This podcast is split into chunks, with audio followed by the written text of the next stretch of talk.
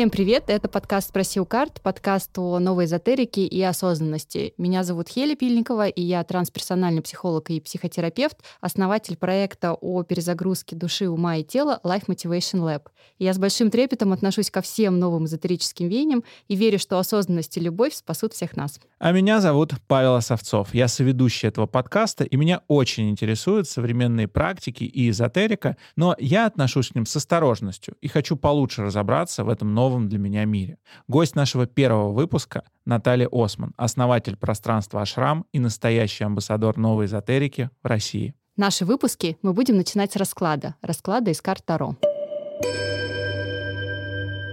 У нас есть просто традиционный расклад. Это традиционная карта и Таро. Называется Таро Тота. В ней 78 карт так же, как и в любой другой колоде Таро. 22 угу. старших аркана и 56 младших арканов. И мы просто каждому из нас достанем карту и посмотрим, что она нам говорит. И каждый из вас может ее трактовать по-своему. Это будет такая карта дня. Угу. Поэтому... Affirmation. Affirmation Паша, Наташа. Ну, себе тоже достану. Всем по одной. Я беру карту. Да, ты открываешь. И я на ней вижу две каких-то стрелы с очень красивыми не наконечниками, а то, что с другой, с задней стороны стрелы, вот не знаю, как это правильно называться. А вот название, я это вижу. название карты какое? Подавление. Так. Это я подавляю или меня? А вот это ты нам скажи.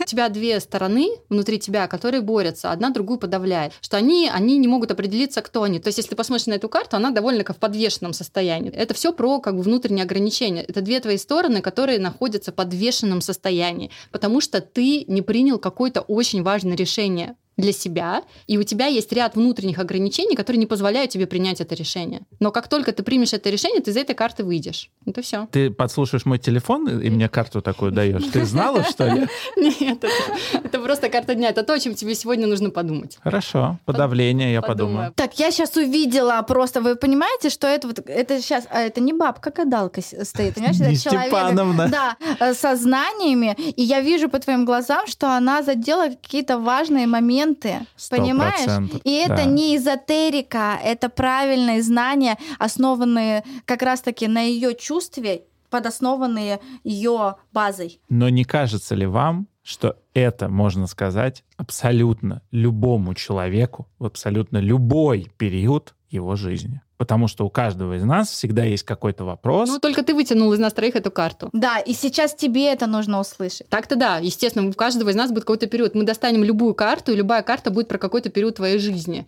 Мы же в моменте находимся. А вообще расклад карт — это много карт. То есть ты вытягиваешь не одну. Все зависит от того, какой мы расклад делаем. То есть у тебя есть расклад на настоящей ситуации, будущей ситуации. Но я же не профессиональный таролог, я психотерапевт, работающий с картами Таро. Это другая история, да. Но вообще, в принципе, существует миллион раскладов, и все они про что-то. И там есть какая-то ритуальная и магическая часть. Но я этим всем не занимаюсь. Я чувствую, я вижу, я трактую. Вот. Я? Да, Наталья. Да-да-да-дам. А, ну, я сразу же читаю, не только описываю картинку. Добродетель. Очень красиво, кстати, нарисованная. С тремя жезлами, я не знаю, цветами. Это карта про энергию. Это Мгм. про то, что из тебя прет энергия, творческая жизненная энергия, что ты находишься в ресурсе, ты находишься в потоке, тебе нужно следовать за этой энергией. И твоя энергия сейчас, она распределена по трем основным каналам. Не знаю, каким. Мгм. Возможно, ну, дом, работа, дети, бизнес, а, что-то такое. Вот эти три основных канала это то, что тебя драйвит и дает тебе силу идти вперед. Это то, на чем тебе сегодня нужно Как думать. я удачно зашла к вам на огонек. Да, да, согласна. Ну, я покажу свою карту. Да. Императрица. Паша, это Короче, не запланировано. Значит, э, сидят рядом со мной императрица и энергетически сильная девушка, и меня подавляют. Я понял. Возможно, это об этом. Выбор очевиден. И императрица это вообще в раскладе Таро это материнская карта. И как ни странно, материнская карта в картах Таро идет впереди карты мужской императора. Мгм. По нумерологии она выше по своему значению. И это, скорее всего, связано с тем, что поскольку Таро является довольно древней практикой, и, как мы знаем, в том числе и у еврейских народов очень долго был матриархат, и до сих пор, да, ребенок по женской линии передается. Ну, условный матриархат, тебе это не нравится. Нет, нет, мне матриархат не нравится и не нравится, он иногда может быть уместен. Дело в том, что в еврейской традиции пол определяется по матери. Это действительно так. И, кстати, интересный момент, что в синагоге там два этажа, один для мужчин, другой для женщин, и женщины всегда на втором, потому что они ближе к Богу. Ну, я считается. то же самое скажу, что во всех мечетях то же самое находится, но в большинстве, в которых я бывала, в разных точках мира, наверху на балконе всегда находятся женщины. Расклады, которые в Ютубе. Что это такое? Там вводишь, если ввести в Ютубе карты Таро, там сотни тысяч видео, как женщины делают какие-то расклады. Женщины могут делать какие угодно расклады. В Ютубе вообще много чего интересного происходит. Не А доверять-то этому можно? Нет, этому нельзя доверять, потому что для тебя это нерелевантная история. Релевантная история для тебя это когда есть ты, есть карты или любой другой инструмент, и есть мастер, ну, условный мастер, тот человек, который тебе помогает трактовать правильно то, что происходит, ну, с тобой или вот в вашем каком-то моменте. Это не происходит онлайн. Это так же, как есть расстановки по Хеллингеру, например, очень большое направление классной психотерапии, вообще в психологии, которой я вообще большой поклонник. Они невозможны в онлайне. Тебе нужно чувствовать то, что называется поле человека. Ты должен человека чувствовать. Ты не можешь его чувствовать через экран. Можешь, но это не то. Поэтому все, что происходит в интернете, оно к тебе не имеет никакого отношения. Просто забудь, просто даже туда не лезь. А вот когда это личное какое-то общение под тебя конкретно, да, такая кастомизированная история, вот тогда да, тогда она твоя. Объясни мне, пожалуйста, Так. что такое карты Таро и зачем они нужны? Зачем они нужны, каждый человек, наверное, определяет сам для себя, так глобально. Но исторические карты Таро — это очень символический способ познания мира. И есть несколько версий происхождения карт Таро. Есть древние версии, одна из них каббалистическая, а вторая египетская, о том, что есть э, 22 комнаты, которые упомянуты в книге мертвых э, в египетской, найденные там в египетских гробницах, и они олицетворяют собой 22 аркана, старших арканов в картах Таро. Есть каббалистическая версия, а есть версия, ну, такая светская, что ли, назовем ее так, о том, что Таро это были просто какие-то картинки, которые нарисовали итальянцы и французы там в 15-16 веках. А дальше уже, когда пришла мода на мистицизм, и она пришла в 18, 19 и 20 век, вот это вот все подцвело буйным цветом, и каждый, как мы вначале с вами говорили, каждый мистик решил создать свою собственную Но мне колоду кажется, Таро. в этой всю историю тоже вот по развитию всей историческому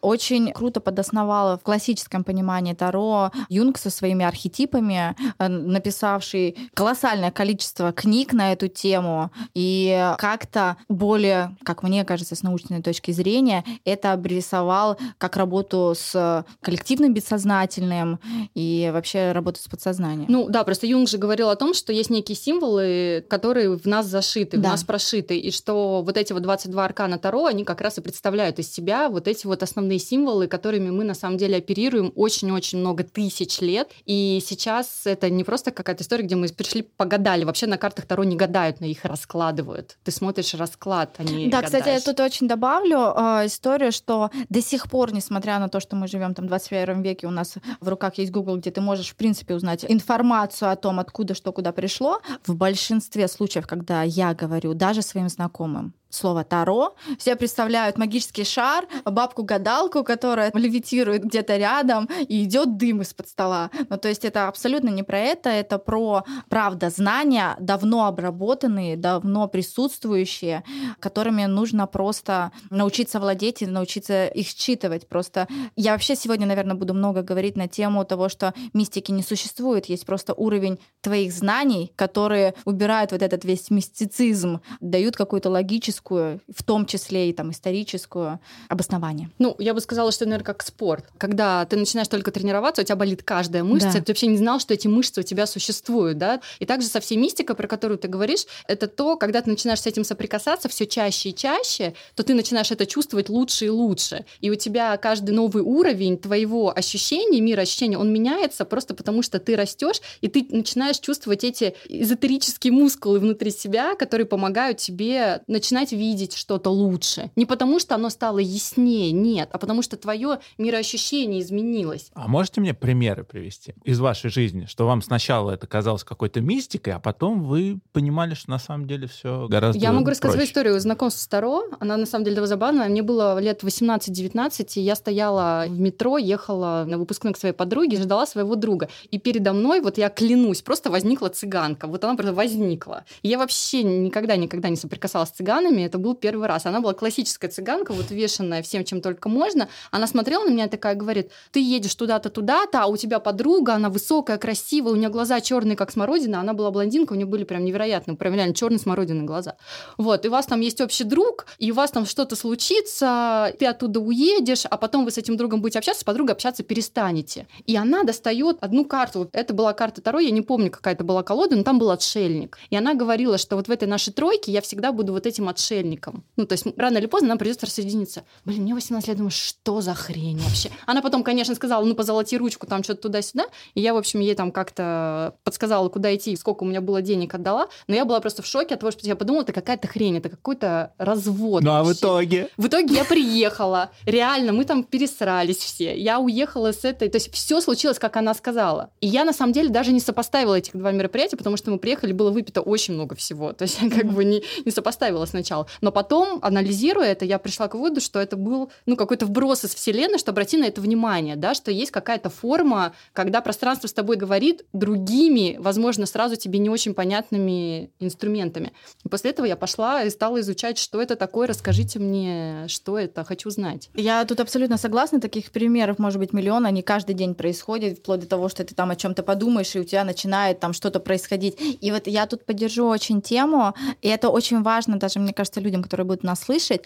Вселенная, да, если я могу так говорить этим словом, да, более понятным для всех, правда с нами говорит, об этом писал в «Империи ангелов» Вербер, одна из там вообще классических историй. Рассказ идет со стороны ангела, который отдает вот эти вот сигналы человеку и ведет его. Просто вопрос нашей внимательности и возможности считывать ту или иную информацию, она правда приходит через различные вот такие системы, как Таро, триллион таких, я не знаю, Humans Design, литотерапия, ауросома, игролила, ну то есть много инструментов, которые на протяжении тысячелетий идут как знания, как некие вестники человеку, как подсказки, куда, на что обратить внимание, куда повернуть и что сделать. А я добавлю историю не свою, а очень интересную, мы как раз на днях обсуждали это, про модный дом Кристиана Диора.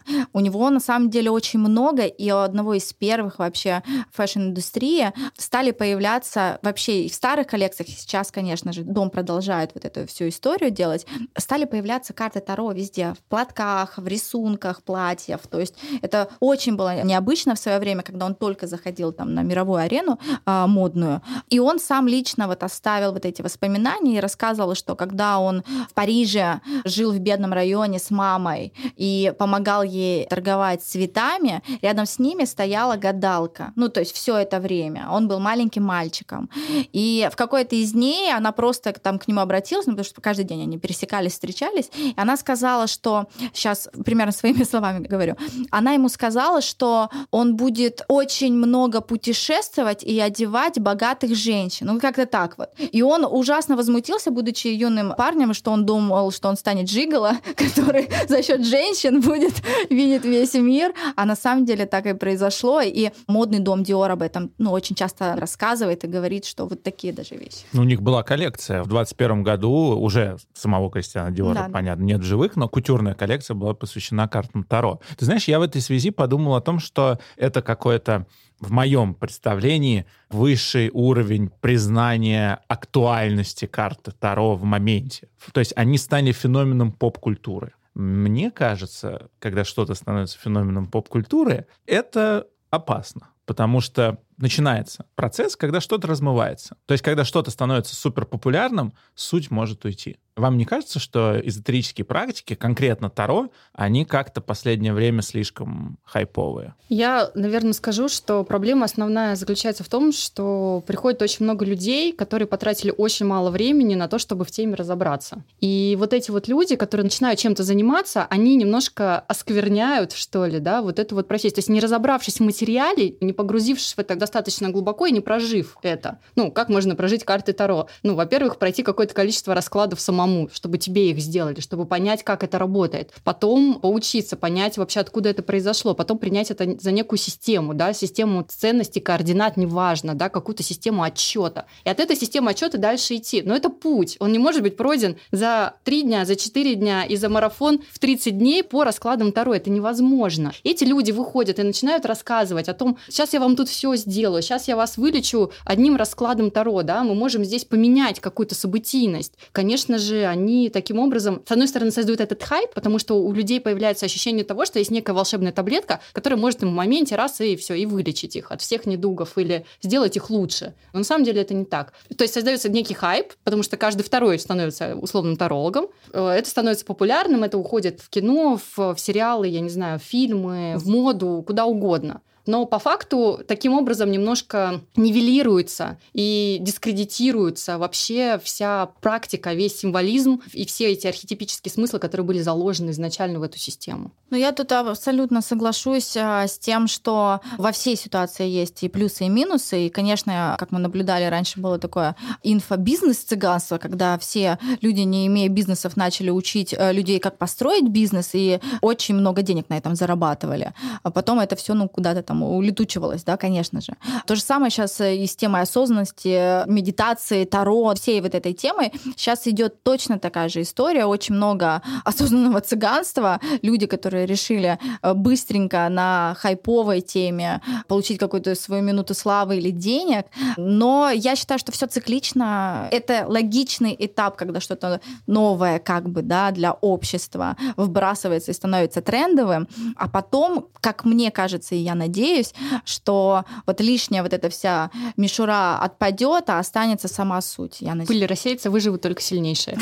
К разговору о плюсах и минусах, мне кажется, что очень важный плюс хайпа вокруг э, эзотерики заключается в том, что туда приходят люди, которые раньше ей не интересовались. Мне сложно представить себе разговор трех модных, в меру, я говорю сейчас э, про вас, э, ус, успешных и э, тем более очень красивых людей, вот об этом, на эту тему 10 лет назад. Да, То есть конечно. 10 лет назад, если бы нас посадили и сказали, что вы будете говорить всерьез, увлеченно про карты Таро, я бы, ну, я за себя говорю, может быть, вы уже были погружены в это, я бы сказал, вы что, с ума сошли? Какие карты Таро? Ну, две классных молодых девушки, я классный молодой парень. Мы найдем о чем поговорить. Мы не будем говорить про эзотерику, это невозможно. Какие-то карты с картинками. Какие-то карты, да, вот это, Степановна раскладывает, э, астролог. Мы этим, этим не будем заниматься. Нет, ну вот скажи, а ты сейчас вот как к этому относишься?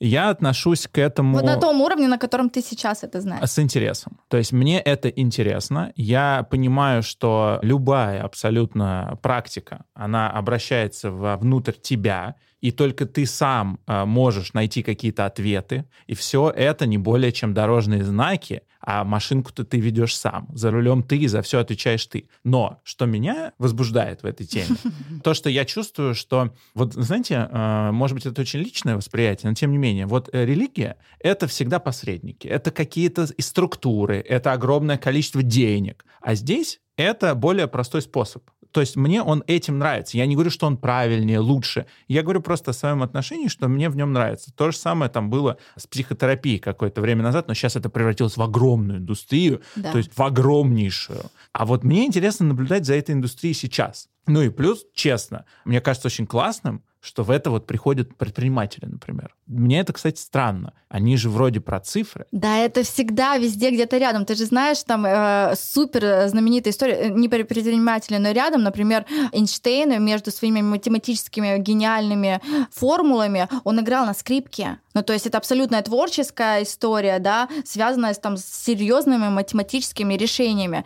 Общаясь э, с мной многоуважаемой Татьяной Черниковской, которая вообще э, человек, посвятивший всю свою жизнь э, науке, точно так же рассказывает, что это на самом деле где-то рядом вещи вибрационно на чувственном вообще даже каком-то, ну, если выше подниматься там аспекте. И то же самое в бизнесе. Я буквально вчера разговаривала с очень большим человеком, который придумал в мировом масштабе очень прикольные темы. Я говорю, и как ты совмещаешь там супер бизнес миллиардный и вот эту всю историю? Он говорит, а это вот такая же игра со знаками в бизнесе, это тоже, понимаешь, вот это расклад того, как ты это сделаешь, там многие ну, единицы становятся там супер бизнесменами. И это никто не может объяснить, потому что у человека там какое-то видение, чуйка. А, чуйка, да, вот у меня прям с языка, да.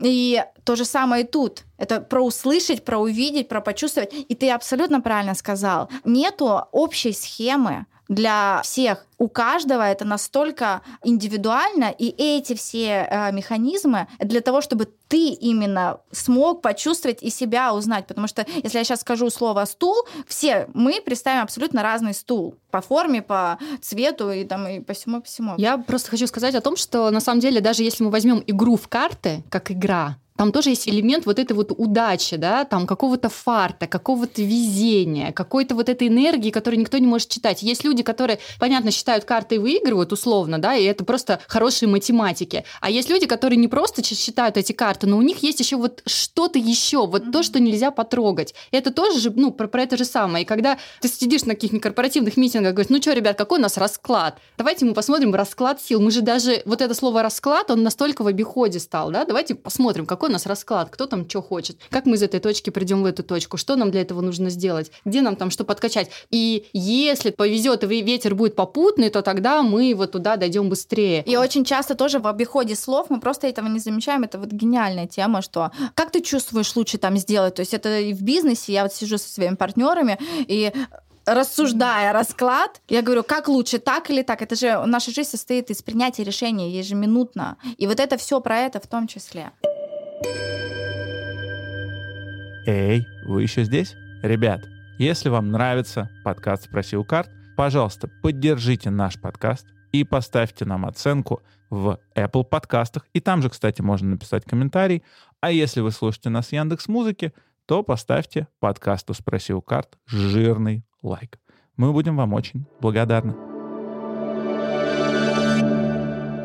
Как можно с помощью карт Таро найти какой-то ответ? Ну, во-первых, есть гениальное выражение, что если нет смысла в вопросе, не надо искать его в ответе. Поэтому, если у тебя запрос непонятный, тебе даже самому, то ответ ты не найдешь. Ответ это такое. Конкретно. Конкретно. У меня есть вопрос. Я бы хотел открыть свой небольшой бизнес, и я думаю над э, форматом этого бизнеса. Можно пойти одним путем, можно пойти другим путем. Они оба э, имеют право на существование, и я даже в оба верю. Но скорее вот 60% в пользу одного, 40% в другого. Не могу принять решение. Ну, карты Таро тебе помогут посмотреть, как будет развиваться событие в случае А или в случае Б, на что тебе нужно обратить внимание, но, конечно же, решение ты примешь только сам. У тебя не будет ни одной карты, которую ты достанешь, и такой, да, точно надо делать. И даже когда, если даже тебе будет карта говорить на одно, поверь мне, если это будет не твое, ты почувствуешь это, вот как, знаешь, над женщинами смеются, которые спрашивают у мужа, что мне надеть, это или это, он говорит это, и она сделает другое, потому что она понимает, что она истинно там чувствует. И тут, тут то же самое, понимаешь? Это один из механизмов обратиться внутрь себя и, правда, примерить и понять, это твое или нет. Слушайте, а как вы думаете, почему вот все-таки в эзотерику стали приходить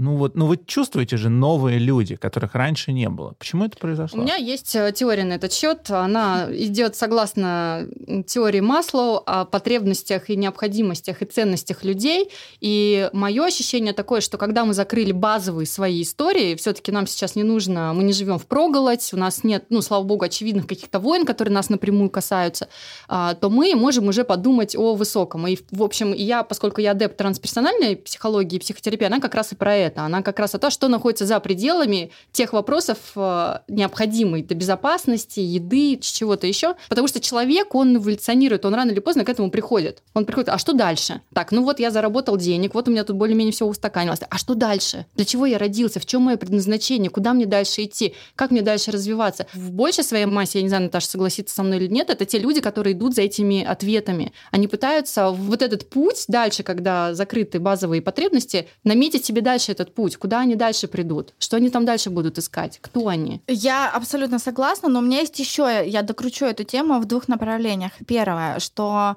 произошли колоссальные события для всего мира, и мы не можем это не брать э, в расчет, как пандемия. Весь мир, два года назад мы сидели бы здесь и сказали, что весь мир вообще не выйдет из дома, мы бы вот так покрутили пальцем. Это очень быстрые и очень резкие радикальные изменения. Как известно, во время пандемии очень многие люди, правда, стали стали задумываться, а что я делаю, а кто рядом, вообще, а там ли я, на том месте. Ну, то есть все эти вопросы дали такой некий импульс, ну, вообще все эти обстоятельства на то, чтобы человек обратился, опять-таки, вот к каким-то вспомогательным вещам, чтобы, ну, раскрутить эту всю историю.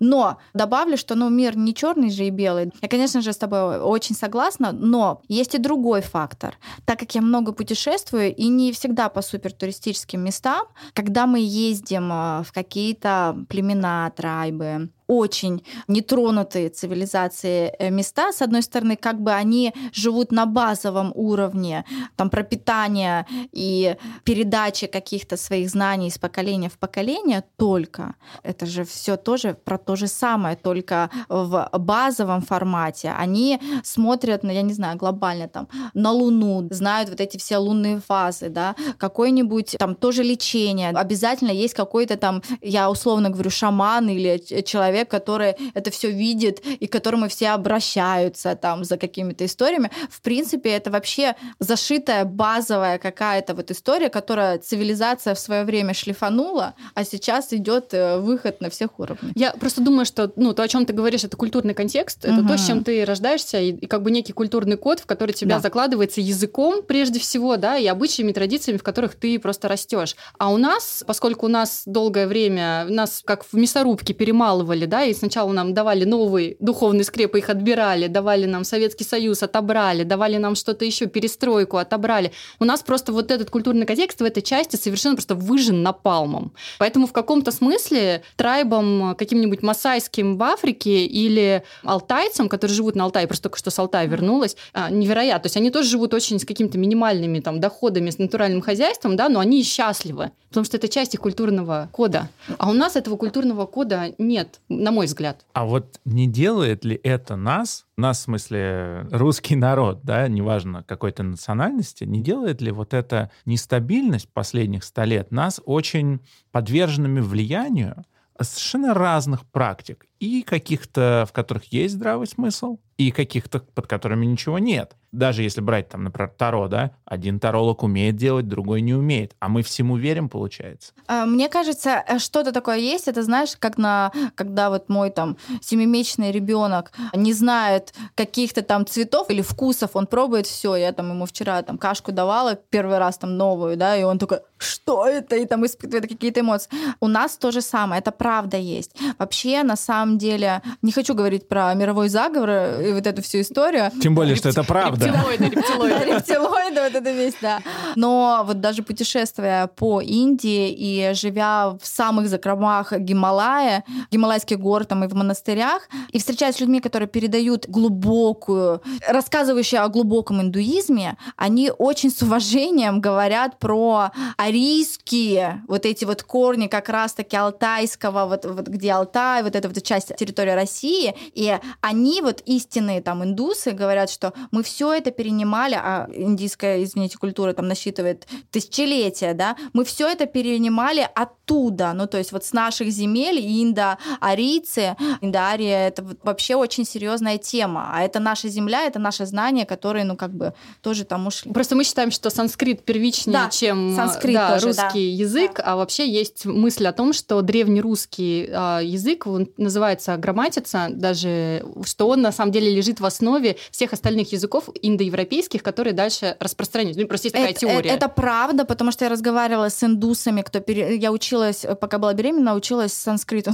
Все мы на пандемии раскрыли какие-то свои таланты, я учила реально санскрит. Это очень сложно, и общаясь а, с индусами, которые, ну вот не просто там индусы, да, а кто реально передает какие-то знания, они говорят то же самое я немного притяну наш разговор к земле, к земле. А как отличить, для меня, я неофит абсолютный, как отличить адекватного таролога, который понимает, что он делает, от шарлатана? Как отличить адекватного человека от неадекватного? Это не так просто, как кажется, бывает. Это ответ точно такой же. Ты же не разбираешься в том, что он делает? Ну, конечно. Так же, как мы не разбираемся тогда, когда мы ищем себе врача, к которому мы приходим. Ну, ты пришел к врачу, ты же не знаешь, тебе нужно первое какое-то касание, да, тебе нужно увидеть, услышать. И это раз. А во-вторых, один таролог, который подходит тебе, не факт, что подойдет мне. Тут есть еще такая история. Не все учителя могут быть для всех других людей учителями. То есть есть как бы некое такое зерно адекватности здравого смысла, да, ну просто ну, какое-то твое внутреннее сито, через которое ты это все пропустил. Из серии типа нравится, не нравится. Ну, не знаю, там есть Хеля, какая-то... то, да. о чем ты говоришь, это работает только если у тебя есть насмотренность. Если насмотренности нет, то тогда я не понимаю. Вот я пришел, вот как мне точно понять, что этот таролог плохой? Возможно, у Щас, Саши есть э, ответ. У меня есть ответ, я именно поэтому и открыла ашрам, потому что когда я в свое время искала разных учителей и ушла в практике там 17 лет назад, я сделала это по своей причине, потому что у меня была такая неизлечимая болезнь, не страшная, да, там с 13 лет, и обследуюсь 5 лет, мне все врачи сказали, ну, просто живите как-то с этим. У меня были очень редкий вид мигрени, которые там обследовали 5 лет. И финально мне сказали, ну, найдите что-то, что вам поможет, и, ну, и живите так всю жизнь мучитесь. Меня это не устроило. И я решила, ну, пойти каким-то путем изучения себя через разные знания разных людей, разных культур. Собственно говоря, чем я занимаюсь до сих пор. И имея вот эту вот насмотренность, я сейчас точно могу сказать, я абсолютно согласна, что э, надо сейчас к себе пазл лично подобрать, кому-то что-то заходит, но я точно могу сказать, кто хороший специалист, кто нет. Поэтому я открыла, рекламная пауза, открыла ашрам, где я собрала всех своих учителей и людей, которые правда посвящают всю жизнь этому, а не просто хайпуют. Ну, Вот это такая форма местах. сертификации, получается, некая, да, такая печать качества. Да. Approved by Наталья Да, Осман. я не ставлю себя там каким-то суперэкспертом, но я точно могу сказать, что я чувствую, что я вижу и что я знаю, пройдя этот опыт, я знаю в моих критериях, там, хорошо или плохо. Люди смотрят на мою жизнь и могут мне доверять или нет. Это уже там выбор человека. Ну, У тебя есть эти правила, вот какие-то простые, которыми бы ты могла поделиться? Перед тобой некачественный специалист. Как ты это понимаешь? Я чувствую человека. Ну, то есть, знаешь, когда приходит к тебе на собеседование человек,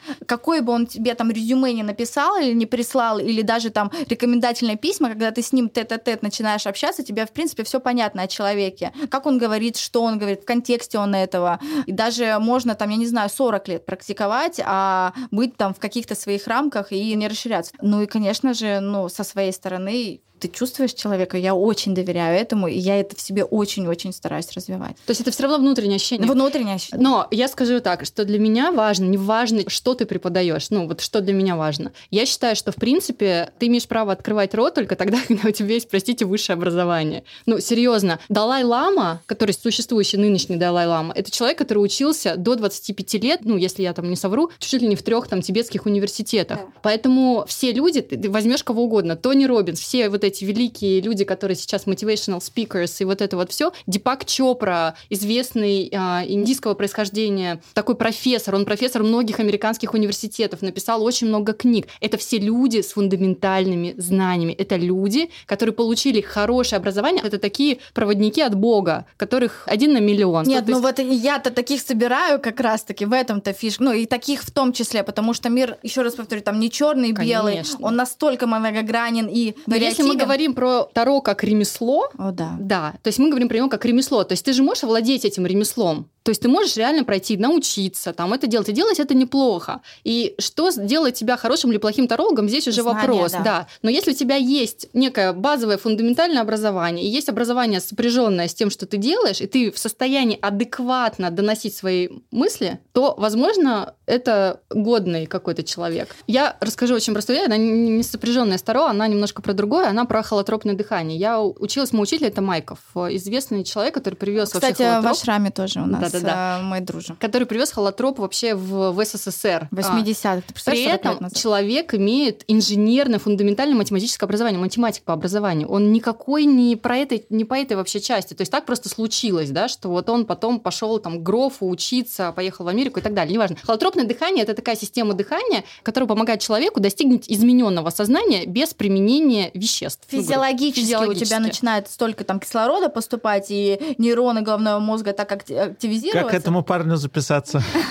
Короче, митохондрии насыщаются кислородом, да, и у тебя образовывается некий запас энергии, который ты обычно тратишь на что-то другое, но тут, поскольку ты лежишь, ты эту энергию тратишь на некое созидательное, творческое, там, поиски себя, переживание каких-то своих перинатальных тоже историй. Ну, неважно. В общем, у нас была довольно большая группа, где мы все учились у Майкова на холотропном дыхании. Я вам клянусь, мы провели две сессии холотропного дыхания, где каждый из нас подышал, побыл холонавтом, а потом побыл ситером, ну, человек, который присматривает за теми, кто дышит. Ну, два раза. После этого в группе на следующий буквально через неделю пошли анонсы моих одногруппников о том, что они начали проводить сессии холотропного дыхания. Ты думаешь, блин, люди, как это работает? Это же огромная сука, блин, ответственность. Ты не можешь взять, набить 100 человек к себе где-нибудь в Красноярске, да, просто реально побыв два раза холонавтом и ситером и просто послушав лекции Майкова. Это не работает. Это очень опасно, я согласна, если, знаешь, какое-то свое время, там, 5-10 э, лет назад было модно быть travel-блогером, сейчас все коучи. Вот у меня просто пол Инстаграма коучей вдруг.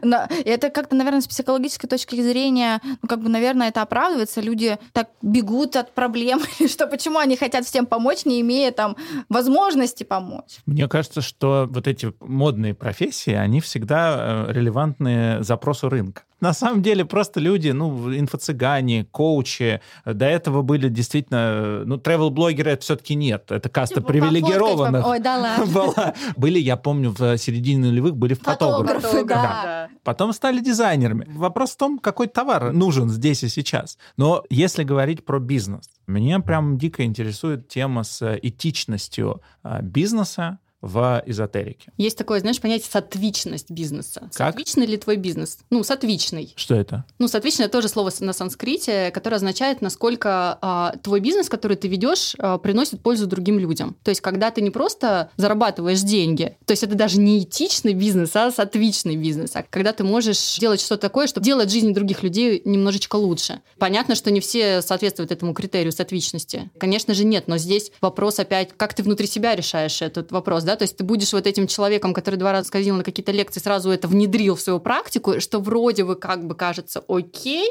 но какую ты получаешь ответственность, ну то есть ответственность, которую тебе нужно нести за людей. Мне это кажется, как... эти люди не понимают да, этого, и поэтому доктор. это и делают. Да, то есть и тогда является ли то, что ты делаешь сатвичным? Ну, на мой взгляд, нет не является. Ну, у тебя такой э, должен быть груз ответственности да, серьезный. серьезный. Нет, ну я-то не преподаю, э, я четко вижу свою миссию во всей этой истории, абсолютно не притянутую, так как я очень давно нахожусь в практиках, и я как бы в первую очередь, ну, спасаю себя и спасала себя все эти там 17 лет, узнавая и захватывая какие-то части э, знаний внутри себя. И в моем случае вот открытие ашрам было именно по этой причине, потому потому что очень много людей начали спрашивать, Наташа, почему у вас вот это вот получается, а почему вы, вот, вы так живете? То есть у меня есть мой бизнес, у меня есть мои э, направления, да, в которых я живу, это travel, fashion, осознанность, да, в том числе сейчас уже. Я стала потихонечку просто делиться своим опытом, как я в себе это узнавала, как я получала знания, и логичным шагом было в какой-то момент э, подумать над каким-то местом, где я соберу этих уникальных людей, с которыми мне посчастливилось там работать много лет, и которые мне в первую очередь помогали, собрать в одном каком-то каком-то месте, где могут также люди прийти и узнать себя больше, потому что, ну, я построила на Mind, Body and Soul, то есть это прокачка тела в различных направлениях, от эм, йоги, цигуна, терапии телесной, сол, медитация, литотерапия, звукотерапия, ауросома, холотропка та же, ну, то есть дыхательные практики. И майнд — это лекторий, большой, серьезный, интересный лекторий. То есть каждый человек подбирает, ну, этот пазл по-своему. И я из этого сделала вот такой вот, да, можно сказать, бизнес. И самое важное, как мне кажется, я честно разговариваю с собой, у меня, ну, то есть, может, это звучит очень позитивно, я тоже прохожу разные этапы, а могу ли я, что я могу там позволить, что я могу порекомендовать, что я могу сделать. То есть это всегда идет здоровая рефлексия, мне кажется, это нормально. И в какой-то момент просто вот это вот вышло, и люди стали смотреть, соответствовать, ну то есть, как я начала говорить, что люди, которые не строили бизнес, никогда учат бизнесу. Просто люди стали видеть, что я живу там в нормальной, не отлетевшей в Индии, хотя я очень уважаю людей, которые этому посвящают, но у меня другая миссия. Жизнью социальной, публичной. И при этом совмещаю внутреннюю духовную историю на своем примере. То есть это все про свой пример в начале. А ты знаешь еще какие-то другие примеры? Ну вот ты, например, открыла ашрам. А есть вообще какие-то еще люди, возможно, на которых ты ориентировалась? Возможно, кто-то еще, кто делает что-то подобное? Или там, не знаю, марафоны Блиновской, там, ну что угодно, да? Что происходит еще? Да, один из ярких примеров э, Гвинет Пелтроу, которая открыла ГУП э, много лет назад, и они очень много всего делают и исследуют. У них там и свой продукт, который они выпускают, и различные люди. У нее был шикарный шикарнейший, пожалуйста, посмотрите на Netflix документалка, состоящая там, по-моему, из пяти фильмов, где она со своим партнером как раз-таки рассказывает про губ, и каждая серия посвящена какому-то особенному человеку, то они там в Перу на Айваску ездили, то они ездили там в Норвегию куда-то к чуваку, который холод там вот это да, вот да, да, практикует. Да, ну то есть для меня она все-таки вот была какой-то основной ролевой моделью, если это можно так сказать, в поле, потому что это очень известный публичный человек на мировом уровне, который параллельно посвящает посвящает жизнь вот такому просвещению и э, на своем же примере показывать, как это все совмещать. Смотри, ашрам э, на санскрите означает некое уединенное место, где-то труднодоступное, да, в котором читают мантры, медитируют и так далее. Вот. Ну, то есть многие думают, что это храм, но на самом деле это не храм, это просто некое как бы уединенное, намоленное, скажем так, место силы. Место, где ты себя да. можешь апгрейднуть, да. грубо да. говоря, там или Да, ашрам в центре Москвы. Для кого? Я вообще очень люблю ломать стереотипы, и очень часто, знаешь, мне тоже задают вопросы, а вот вы там ездите на очень дорогой машине, в дорогих часах, как вы вот читаете мантры или там молитесь, или там делаете какие-то там асаны? Вот тоже скажу, наверное, для меня мое внутреннее состояние как раз-таки идет первоистоком трансляции того, что я делаю в материальном мире. Время очень меняется. Раньше, сто лет назад, чтобы получить те знания, которые есть возможность получить у нас у всех сейчас, даже находясь в центре Москвы на Патриках, раньше нужно было месяц ехать в Индию к учителю, стоять на аудиенцию несколько лет, ему служить много-много лет. Это я сейчас говорю не про легкий путь э, учителя, да, ну то есть, а получение знания. И как как-то там нести или голубями там передавать какие-то там, ну, ну грубо, я так фантазирую, записки. Сейчас есть возможность дойти до высоких учителей, которые посвящают этому, вот еще раз повторюсь, всю жизнь в легком доступе относительно. В этом есть большой плюс того, что мы, правда, можем хорошенько заняться собой, а минус того, что многие люди это могут обесценивать, что когда знание находится на поверхности, а ты, как у нас там в детстве, э, мы сидели, блин, в библиотеках и искали вот, вот в этой картотеке книгу, потом выписывали рукой, а сейчас мы, ну, заходим и, ну, гуглим это все. А у меня дети говорят, Сири, скажи нам, что там? Вот, это все про это. И я про адекватную адаптацию времени. Мы сейчас не можем ехать в массовом количестве, да, ехать в Индию и сидеть в пещере и просвещаться.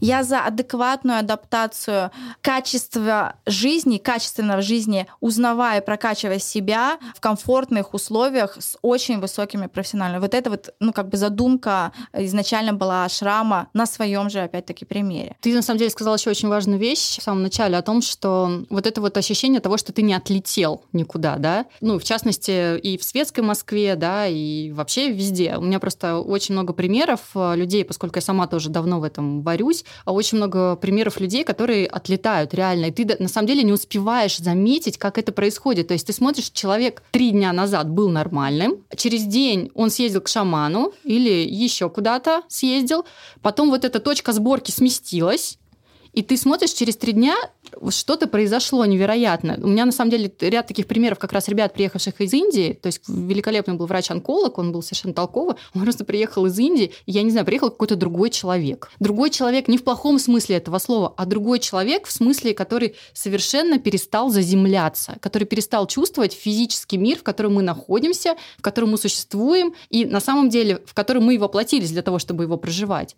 Почему это происходит, на твой взгляд? У тебя наверняка есть такие же а, люди. Да, и я этот баланс чувствую, но я могу быть там на красной дорожке в Каннах, в нескольких миллионов долларов ходить, а на следующий день я лечу в Индию на, в ашрам и ем с листика, серьезно. То есть это какой-то внутренний камертон у человека да. должен быть? То есть есть какая-то... Да, это сто процентов. Знаешь, почему это важно сейчас сказать? Потому что ты никогда не узнаешь, что такое истинная любовь, потому что люди, которые только там летают в любви, там вот это все кажутся, да, ну, то есть ты никогда не узнаешь, что такое любовь, пока ты не узнаешь, что такое ненависть. Ты должен четко знать, ну, грубо говоря, вот эти две грани, и тогда внутри себя понять, ага, это эта грань, это эта грань, а встречусь я здесь. Ну, то есть это все про баланс, они про качели. И вот когда люди резко, например, начинают куда-то там уезжать, и в серьезные практики, там, в Перу будет, там, или в Индии, не все эмоционально к этому готовы. И человек реально резко начинает видеть, что мир-то на самом деле, ну, не совсем материальный, а есть еще там душа, а есть еще какие-то чувства, а есть какие-то еще тонкие вещи. И, ну, человек отлетает, конечно же. Но наша суть, ты правильно говоришь, наша суть быть в физическом теле, здесь. Есть единицы, которые там несут большую миссию служения, да, но в большой массе мы должны вот это вот духовное, светлое, это же все там э, банально на самом деле, про любовь, про добро, в моменте Принятие, благодарность. благодарность, радость, в моменте чувствовать здесь, в физическом, материальном мире. Я всегда говорю, практика а, проходит не на коврике или когда ты сидишь и медитируешь и чувствуешь радость, а потом выходишь и матюками всех посылаешь там нафиг к чертям. Практика и вот эта духовность, она вся про то, чтобы это все притащить в обычную жизнь. Вот сейчас нам сидеть и просто в эту секунду осознать, блин, как круто, что мы можем там делиться, делать какое-то свое дело, которым мы горим, как здорово. Ну, то есть в моменте чувствовать вот этот вайб. Это все только про это. Кстати, есть классная история, может, ты знаешь этого прекрасного человека. Я была в Тибете, у них есть э, такой экзамен ГШ, когда они готовятся к нему много лет, они обучаются этому. И когда ты выходишь на сдачу этого экзамена, тебе могут задать любой вопрос, от каких-то инженерных вопросов до философских. И они вот так бьют по ладошкам, и ты должен за несколько секунд сразу же дать ответ. Ну, там на все на эрудицию. По-моему, несколько людей, не индусов, не буддистов, ну, он буддистом в итоге э, стал, кто достиг достиг вот высшего вот этого, прошел вот этот экзамен, и последнее задание, которое ему дали, он там 20 лет, по-моему, жил в монастыре, ему дали, ты должен сейчас поехать в Америку и сделать свой бизнес. А он говорит, нет, пожалуйста, зачем мне? Там целая книга об этом написана. И он приехал, у него там было там 100 долларов или еще сколько-то. И он сделал бизнес а, бриллиантовый какой-то. Ну, то есть ему сказали вот социализироваться и отнести это. Он сейчас, ну, там много учит. Очень известный мужчина. Его зовут Майкл Роуч. Удивительная история, невероятное количество книг у него. И он, правда, создал алмазную корпорацию. И он как раз-таки показал вот этот пример, как духовное может войти в материальное, и совместил это и показал нам всем это. Среди осознанных людей, таких, которых прокачанные родители или люди, которые хотят стать родителями, есть такая история. Сейчас многие заморачиваются с тем, чтобы правильно подойти к вопросу о зачатии ребенка, о рождении ребенка, посвятить этому какое-то время, что-то для этого сделать.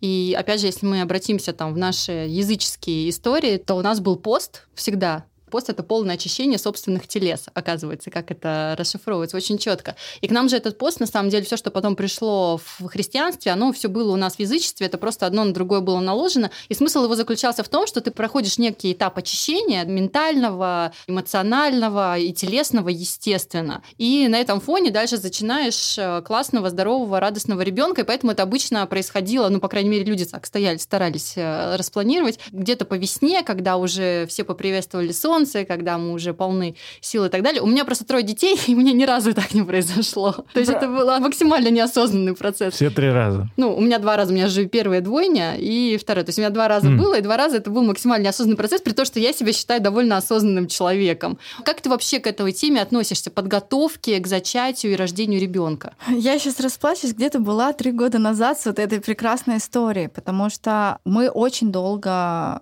пытались прийти к родительству. То есть я родила в 3-4, а Мураду было тоже там 35-34. То есть это достаточно поздно, особенно в классической, ну, Мурада классическая дагестанская семья, и это очень поздно считается. И, ну и вообще, когда мне там в Инстаграме писали, да вы уже, хватит вам шататься по всему миру. Старородящая. Да, старородящая. Но мне старородящие писали 28 лет в Москве еще, когда я была. В Лондоне мне писали, вы что, с ума сошли? Может быть, вы хотите отдать этих детей? Ну, как бы, зачем вы так рано рожаете? Ну, просто как да, по-разному устроено определенный менталитет. Это правда. И когда мы решили, когда мы, нам было очень важно почувствовать, что мы правда хотим детей, ну, мы работаем 24 на 7 много лет в нон-стопе.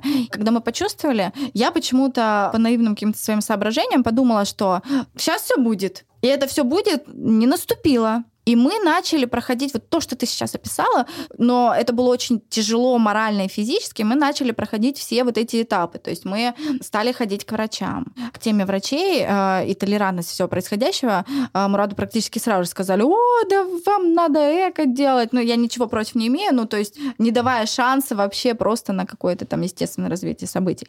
Мы поехали в Тибет, то есть мы делали священную кору вокруг Кайласа, как раз-таки вот у меня мой запрос был дети, родительство и решить внутри себя убрать какие-то там страхи и вот какие-то подсознательные вещи достать. И я много чего увидела такого. Потом мы вот занимались там разными практиками. То есть мы прошли все вот эти круги, извините меня, ада, а это, оказывается, пост был нормальный.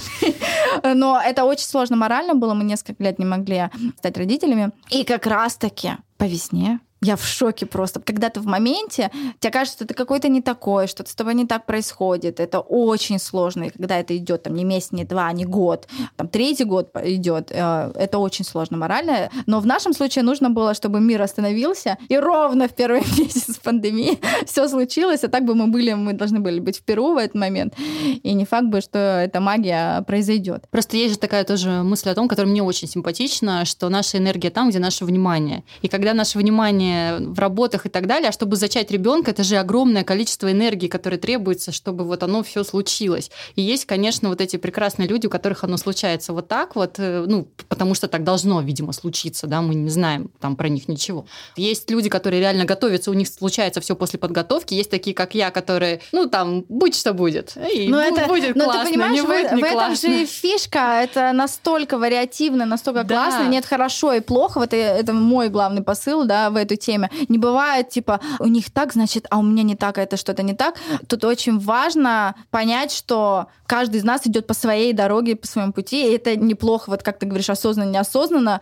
Это так должно быть просто в моменте, не знаю, фиксировать от этого, кайфовать. Ну, просто мне кажется, что на самом деле мысль о том, что, в принципе, для того, чтобы производить детей, нужно все таки как бы почиститься ментально хотя бы, да, и решить, для чего тебе эти дети нужны, или что ты дальше, или ребенок, да, что ты дальше собираешься с этим делать, как это изменит твою жизнь. Это, на самом деле, очень правильная и важная мысль. И мы, блин, сдаем экзамены, чтобы получить водительское удостоверение, а чтобы стать родителями, мы ничего не сдаем. Ребята, спасибо, что дослушали этот выпуск до самого конца. Я уверен, что вы прекрасно разберетесь с вашими желаниями, а мое желание к вам будет следующее. Пожалуйста, поставьте нам оценку в Apple подкастах, напишите отзыв, поставьте лайк, если слушаете нас в Яндекс Музыке, и отправьте этот выпуск вашим друзьям или выложите в ваших социальных сетях ссылку. Спасибо.